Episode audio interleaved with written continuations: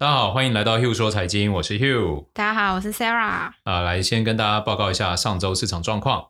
呃，全球市场几乎都呈现一个反弹的格局哦，三大指数都涨了一点五到两个 percent，科技股表现最好，涨了二点二。那上证综合指数在前一周反弹太多，对，所以上周就休息，小跌零点五四。那香港恒生上周是涨了二点五五哦，全世界都小反弹，小反弹。嗯，好，大家等着看。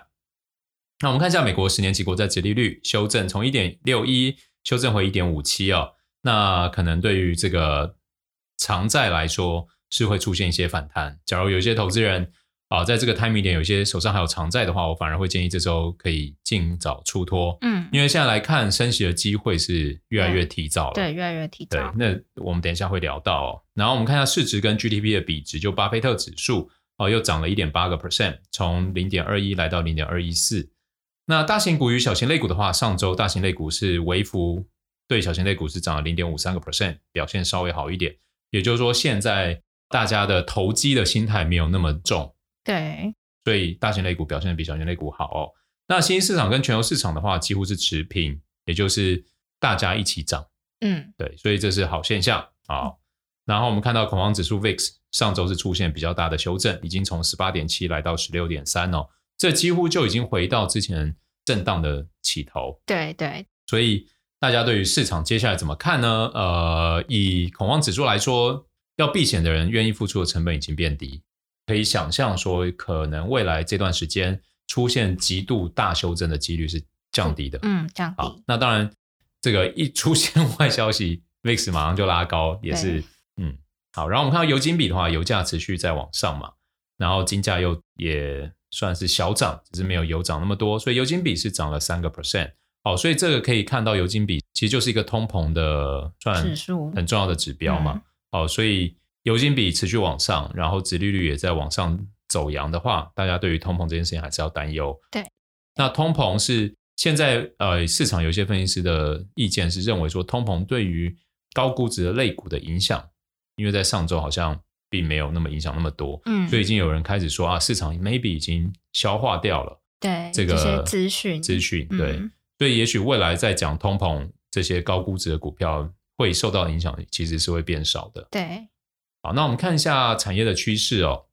上周走强的产业有原物料、工业、非核心消费、不动产跟资讯科技，然后走弱的有核心消费、医疗保健、能源。通讯媒体还有金融，好，那假如大盘都这样涨啊，然后还走弱的话，我觉得大家是要注意。嗯、但是这注意里面不是代表说他们一定不好，因为也有可能有些类股是涨多在休息，对，然后类股轮动嘛，然后所以资金就从之前更强的地方转到比较弱的，所以上周表现可能出现反弹比较好。好、嗯，但假如它本身就不是已经涨很多的，然后还在继续弱的。那那真的要很小心。对对，那会不会就是再弱个两三周，然后类股轮动，资金又回到这些弱势股？嗯，很有可能，很有可能。对，所以这时候通常我们就是要确保一些事情，就是你到底想要什么样的投资，你想要承担什么风险，你想要赚什么钱？嗯，然后你觉得你信仰的策略有哪一些？哦，因为假如你只信仰单一策略，其实我觉得就是会变成你一定要知道你有些时间是要休息。对，有些时间是才可以进场。嗯，那多策略的好处就是你可以啊、呃、一直在里面。对，但是缺点是你会有一些策略在赚钱，有一些策略在受伤。对，所以单策略有单策略的好处，有坏处；多策略也一样有好处跟坏处。所以常常我们在这个节目上面一定会请大家去想想嘛，你想要承担什么，你想要得到什么？对，对，然后怎么样比较舒服？我还是会回到啦，关键是舒服了。对对，那除了舒服以外，我我想要提醒听众朋友们，就是说不要去妄想得到一个几乎不可能的绩效。嗯，你把自己推到一个不太可能在常态分布里面发生的几率的时候，你其实就是很容易把自己精神压得很紧张。对，然后现实层面你又做不到。对，然后你可能会陷入自我否定、自我怀疑。嗯，然后你这整件事情可能你盯了半年一年，你就觉得那我不要做了，对不对？那其实它反而毁掉你，其实可以一辈子啊、哦、有不错参与这个市场产业的变革啊，资本市场的变多，嗯，哦，这些增长你都没参与到，我觉得反而可惜。对，我知道市场有一句话就是说，瞄准月亮，你也会射中星星。对，但假如你是有瞄准，还有再来是瞄准哪里？宇宙吗？对，就是你瞄的太高，其实你不是会射的还是高，我觉得不一定是那样，你可能就会让你的情绪压力变得太大。嗯，对啊，我觉得这在提醒听众朋友。那我们看一下一整个月的产业趋势，还有 ETF 的金流哦。产业走强，ETF 也走强的有能源跟金融哦。那可是你看，我们刚刚有提到这个单周走弱的有能源跟金融，所以我才会提醒说，哎，也许周走弱是在休息。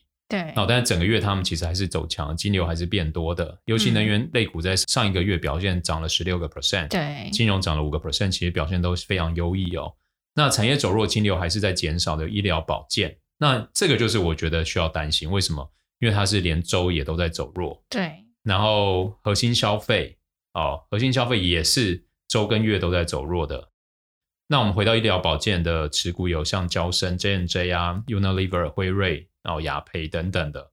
那核心消费里面最大的 ETF XLP 啊，里面持股有 PG、宝桥、有可口可乐、有百事可乐、沃尔玛、好事多等等的。那再来越走弱的还有这个公用事业，哦，最大的 ETF 是 XLU，那里面有杜克能源、南方、道明尼能源等等，然后还有一个是通讯媒体，啊，那通讯媒体也是月走弱，周走弱，所以我们看到月跟周走弱的有医疗保健、有核心消费、有通讯媒体。那通讯媒体最大的 ETF 是 IOC，里面有 Google、Facebook、Netflix、Disney 等等。那我觉得这些是。大家可以当成一些追踪股。假如说，哎，到一些相对低点的时候，你觉得，比如说，觉得，嗯，迪士尼应该会不错啊，Netflix 应该不错，就可以买进。那最近比较走势比较弱的，应该是 Facebook 吧？就是大家应该都知道吧？什么新闻？你讲一下啊！你这我最讨厌听节目在讲说，哦，什么什么，然后大家应该都知道吧？然后，然后呢？就是内部人员出来说，他们为了利益，呃，让他们的用户接收一些。都是同温层的讯息，对，然后他的广告就可以比较卖比较有效，比较卖的比较好，这样。对，其实这个这件事情是一直以来大家都在担心的嘛，就是其实我不管用 Facebook、IG 还是像 TikTok，就是你只要用到 AI 人工演算法，对，去算说你的喜好。你就会发现，你永远只看得到你喜欢的东西。对，对啊，其实我觉得这是很可怕。像 Netflix，我觉得也是啊。嗯，就是有的人跟我推荐一部什么剧，然后可是我的 Netflix 从来没看过，我就没有看过，因为那对他来说，他觉得那不是我喜欢的，对，他就不会推给我。对啊，嗯、所以我我觉得就是社群媒体或者是这种人工演算法，我觉得缺点就在这里。对，它其实。某一个层面让我们好像做事情或者是判断变有效率，嗯，但另一个层面它也让我们无法探索无限可能，对，对啊，所以 Facebook 这件事情我觉得是好事，接下来就看看吧，嗯，然后我们当然还是要看确诊人数，现在大家好像不太看确诊人数哦，因为现在比较降下来了，其实跟前一周是一样，都是四十万人左右，对，美国还是八万嘛，然后日本你看神之日本八百变五百了，对。哦，他们真的很厉害，越来越可以期待去日本的时光了。台湾也很厉害啊，我们已经零确诊多久了？不，台湾台湾太厉害了，不一样不一样。好，那我们接下来看一下这个分析师时间。好，第一则是最近通膨的现象，恐慌的原因还蛮多的，但主要来自于供应链紧张、大宗商品价格飙升、疫情后需求回升。政府刺激措施，还有劳动力短缺这五大原因。那我们刚刚有说过，美国国债的殖利率本周已经来到一点五七。那目前市场越来越担心消费价格上涨，可能不会像 Fed 之前认为的那么短暂。那上礼拜三，美国所公布的消费者价格数据也超乎了预期，让华尔街猜测。这可能会强化 Fed 马上开始缩减资产购债规模的意愿。那汇丰知名的债券多头团队在上礼拜就改变了他们从二月以来一直对美国国债殖利率预期的态度。那将美国十年期国债殖利率年末的预期从原先的一 percent 上调到一点五 percent。不过，他们对二零二二年，也就是明年年末的预测。依旧是坚持在一 percent 的超低利率。那他们认为，殖利率上升将会是短暂的，并表示这一次的上调是根据市场变化所做的调整。他们主要还是关注长期的驱动因素，暂时性的因素不会改变他们基本的观点。那债券天王格罗斯也表示，他认为未来一年十年期美国国债殖利率可能会从目前的一点六 percent 升至两 percent，表示经济的不确定性可能会让债券产生损失，但还是可以在投资组合当中发挥作用。美债的熊市应该不会是一场灾难。我觉得现在大家都看到供应链啊，然后商品价格飙升。然后市场疫情后需求回升，政府还是在刺激，然后劳动力依然短缺，五大原因嘛。嗯，那你看汇丰其实它给明年的利率只到一个 percent，对，其实我觉得这是蛮消极的。嗯，比如说他们其实从头到尾对于经济情势都是认为有风险。嗯，对啊。那 Bill Gross 他认为殖利率可能会到两个 percent 嘛。对，但是他并没有讲后续的这个状况。嗯，而且他说仍然可以放到投资组合，也就是。他认为经济的前景是还是有风险。投资听众朋友，我们这样推理哦。假如说殖利率从现在的一点六升到二，再从二再往上升，比如他说哎可能会来到二点五啊三啊，那其实都是对于经济前景很看好。嗯，认为通膨会来得又强又快。对，那那通膨再来就是政府愿意因应通膨而升息。嗯，现在美国政府的两难是什么？就是需求经济还没有回温。对。还没有完全回到疫情前，嗯、但是很多的价格已经超过疫情前嘛，嗯，所以陷入这个两难。对，好，那假如这些大师们他们都认为未来利率还是低档，代表什么？代表说，假如疫情过了，这些供需回到正常状态，但是其实经济活动并没有办法恢复，恢复，或者是经济状况并没有办法像大家想象这么热络，嗯，所以这是很大的一个隐忧，大家要记在心里。所以为什么 Bill Gross 会讲说长天期债券还是可以放到 portfolio 里面？嗯，就是因为基于这个。为什么？你只要这个 timing 点，比如说来到两个 percent，你把长天期债券四个 percent 放进来，你未来假如又像汇丰多头团队讲的，殖利率又掉回一个 percent，那其实你长债其实就会开始赚钱。对，对啊。所以在预期长期经济是萧条状况下，其实并不是适合做股票，嗯，也不是适合做短债，就是你不适合把钱放定存。嗯，你其实适合放长债。嗯，对。好，下一则，全世界现在正在经历大概十年以来最严重的能源危机，包含缺电、缺天然气、缺煤，在各个国家都有这种状况。那在各种需求飙升、库存下降的现在，油价已经突破八十亿美元，那金属的价格也大涨。然后，新价、铝价甚至一度飙到近十三年来的高点。那美国以及欧洲的政府都在讨论要如何应对，还有做相关的紧急措施。那国际能源署就警告说，未来对能源需求的投资不足，可能还会再导致全球能源市场陷入更大的动荡。那从今年以来，各种原物料的价格都大幅上涨。那上礼拜，这个历史最悠久的大宗商品指数 CRB 美国现货原物料工业指数刷新了他们有史以来的最高纪录，突破了二零一零年的高点，超过六百四，并持续在往上涨。那这个指数主要是追踪皮革、粗麻布、金属废料等原物料，不包含能源商品。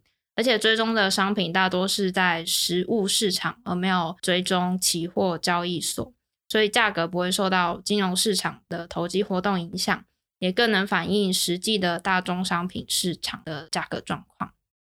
这其实是一个很恐怖的事实，就是你的收入并没有变多，但是便当开始变贵，对，然后交通费也变贵，嗯，然后租金也会变高，就是所有都变高，嗯，但是收入没有增加。我觉得这就是未来全世界政府需要挑战的两难。嗯，因为像刚刚 Sarah 讲嘛，CRB 指数，我们可以从图里面看到，在金融海啸前那么火热的时候，它是差不多在五百二左右。对，那现在已经突破六百四了嘛。嗯，然后金融海啸的时候，它其实跌到三百，然后后来就一路从零九年冲到一一年，冲到六百三、六百四。对，然后过去十年，其实在疫情的时候，它甚至只有四百。那你看去年疫情三四月到现在，它就涨了六十个 percent，就是很短的时间，对，就涨了这么多。嗯、那我们也只能就是希望真的后续缺工缺料啊，然后大家在疫苗的这个百分比，就是这叫什么？接种率，接种率都高两剂接种率都够高，或者是默克他们的口服药真的出来，嗯、让各国在防疫的措施慢慢放宽以后，嗯，可以让这个缺工缺料的状态减缓，这个指数我相信就会下来。嗯，我觉得现在的状况不是。单疫人数真的就是各国都不敢随意开放，对，导致的这个价格的上涨。嗯，那我们在这里面其实看好的类股，当然第一个一定是原物料类但是一定要提醒大家，原物料类股的波动就是很大，对，你要做比重就不要太高。嗯，对。再来会看好的会是什么？可能一些抗通膨债券。我觉得在这种 timing 点，就是什么东西都很高的时候，真的你的盈亏比已经。没有那么好的比例状况下，你不要硬做。嗯，就是你这时候大部分是留现金，你就看看电视啊，听听音乐啊，享受片刻的宁静啊。两三个月或半年以后，我相信一定有很多好机会可以进去。嗯、对，来下一个。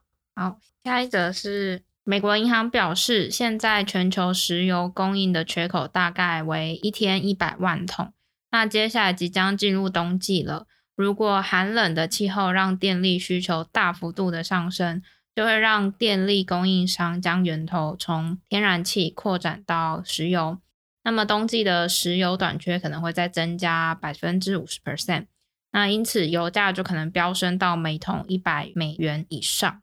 那美国银行原先对石油的预估假设是航空开放，所以数量增加会提高用油的需求。导致油价在明年达到每桶一百元的情况，但现在这个天然气还有煤炭的供需情况，可能会让石油飙涨的时间再往前。就刚 Sarah 提到，这个油价可能还会在更快的就突破一百美元。那假如你也是相信这个推论的投资人，你就可以布局一些能源类股，嗯、就是一样回到刚刚讲的比重不要太高，因为能源也是也是高波动。嗯，假如说今天。美国愿意释放储备原油，或者是 OPEC 一起增产，嗯，那可能对油价短线上的压力就会变得很大。好，那我们因为十月就要进入财报季了嘛，所以我们现在就开始会增添一个主题，就是怎么样从财报分析企业的经营状况，如何判断是不是一家值得投资的好公司。当然就是看这家企业经营的状况嘛，除了它有没有稳定的获利，然后是否是否有稳定的现金流。那当然也要有一个强健的公司体质。那当然，我觉得这几样东西其实就是透过财报。对。那美国公司的财报至少有个好处是够公开，然后被稽核，嗯，然后所以是公正透明。对。对。那有的国家就不是。好。嗯。那我们再看一家公司的财报，第一个大家一定会看 EPS 嘛，就是获利能力。对。然后再来就看说，那公司财务安不安全？就现金流、现金 cash flow 到底好不好嘛？嗯，然后假如说他今天是虚胖，但是他 cash flow 很低，其实就很容易有风险。所以除了赚钱，也要看 cash flow。大家投资朋友们先记得这两件事情。对。那接下来当然就是营业能力啊，或什么的。嗯、那我们先来看就是赚钱能力这件事情。嗯。那我们可以从第一个当然是营收嘛。哦，营收想象一个人就是一家企业到底多厉害，然后再来就是。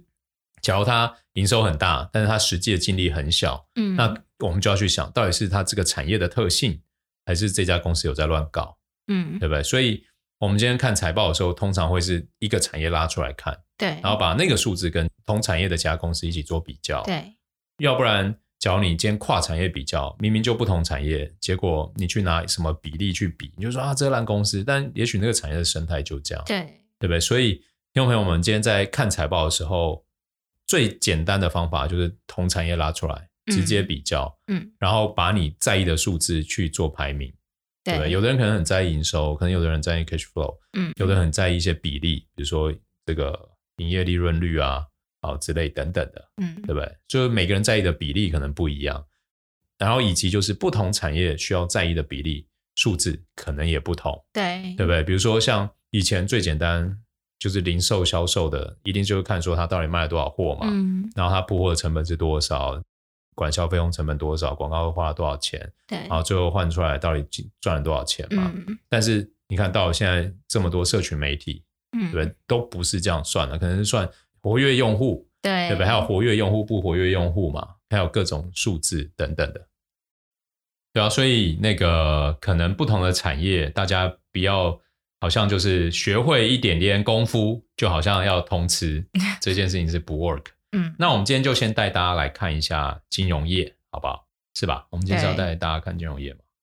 财报的第一周一定都是金融业开跑。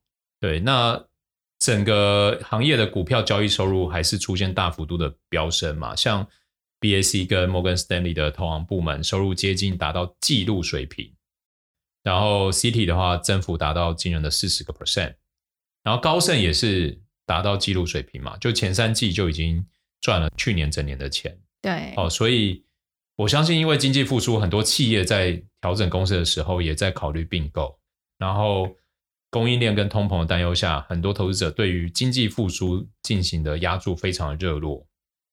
那这些都为华尔街的交易部门还有并购部门带来很多很多的财富哦。嗯，那另外各家银行业们都认为这样的趋势应该还能再维持一段很长的时间，因为各行业的状况依旧健康，而且到第三季结尾的时候还有许多的交易需要完成，并购市场非常的活跃，也因此捕捉了传统信贷业绩不佳的状况。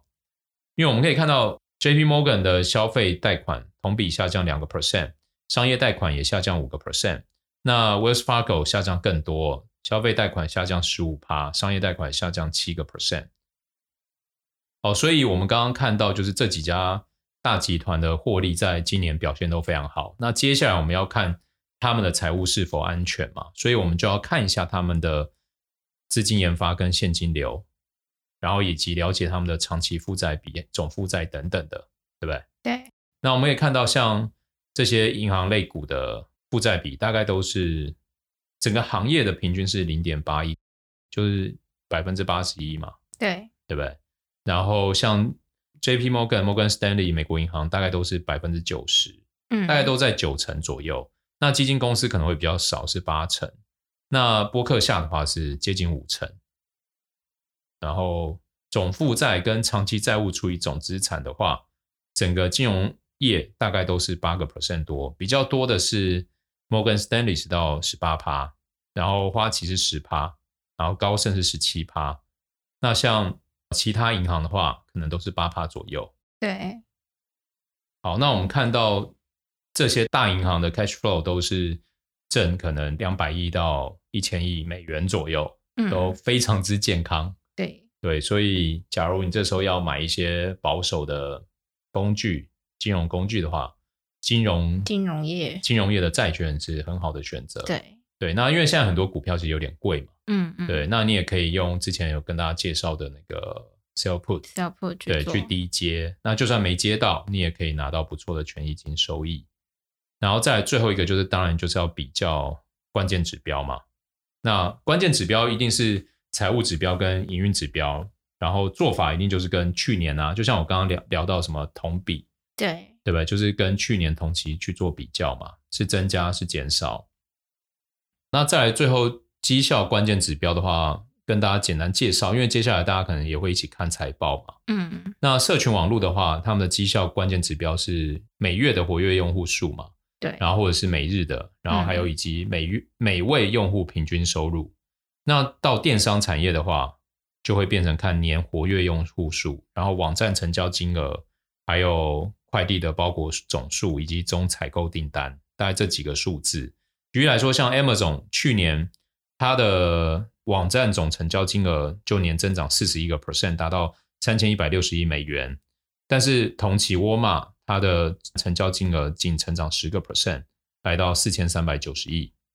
就看到那个成长的幅度，对，成长幅度会差很多。嗯、但是沃尔玛就是实体为主啊。那已经两个都合在一起哦，所以它是企业总成交金额吧？对，好，所以 Amazon 去年的成长率真的，我们哪一次的财报？第一第一季的时候的财报的时候就有看讲到 Amazon 非常惊人，但是你看它其实股价今年表现并没有特别好啊。所以财报就是令投资人又爱又恨呐、啊。就你明明就是看到财报这么好，嗯、但它股价已经反应完，对不对？很有可能是长这样，对不对？然后再来我们看到金融科技业的话，第一个当然看总交易金额、总交易笔数，还有放放贷的损失率，还有累积放款金额，这都是金融业算核心的营运指标。举例来说，我们看 Robinhood 第二季的财报，我们就提到它的平均活跃用户大概两千两百万，相较 Coinbase 每月的活跃用户数是八百八十万，所以这个活跃用户数放到这两家，其实就是我们在看第三季很重要的关键数字。嗯、对。然后最后我们再看一个产业是最夯的那个 SaaS，、嗯、就是云端软体订阅模式的企业哦。那他们一定是第一个看客户的净收入留存率，就是你订阅以后你。会不会就不定嘛？对不对？嗯、然后再流失率嘛，然后年度经常性收入，还有月度经常性收入。举例来说，像微软的 Office 三六五的订阅数就增长十七个 percent，然后 Netflix 第二季的新增付费订阅用户数那时候高于预期嘛，年增八点四个 percent，嗯，就多了一百五十一万人，然后总付费订阅人数达到二点零九亿人，然后 Disney Plus。第二季的付费订阅人数是达到一点一六亿人，包含了 ESPN Plus 跟 Hulu 的话，总订阅人数已经达到一点七四亿。所以那时候迪士尼，那时候迪士尼就一下暴涨嘛。对对啊，所以大家就知道说，不同产业要看的数字不同。嗯，那我觉得通常在看，因为现在大家都在看改变世界的产业。对对，那以往我们很多财报都是在防守，嗯，就是我们希望啊有一个好股息，就台湾很多企业这样，就是。你在一个好股息的状况下，只要它能营运好，那基本上你就可以想象每年还可以继续拿这些股息。嗯，但是也有很多公司是它持续给你好股息，但是它其实 cash flow 已经开始是负的。对，它等于举债在付息，那那个就会有点危险。嗯，所以财报是，假如我们今天放到不同市场，其实我觉得用财报也都不一样。不同市场、不同产业就是不同。一这个关键指标一起带大家继续看这些产业。嗯好吧，那我们今天 Hugh 说财经就到这里。那有什么疑问、好奇的，欢迎来信留言跟我们讨论。好，谢谢大家，我们下周见。下周见。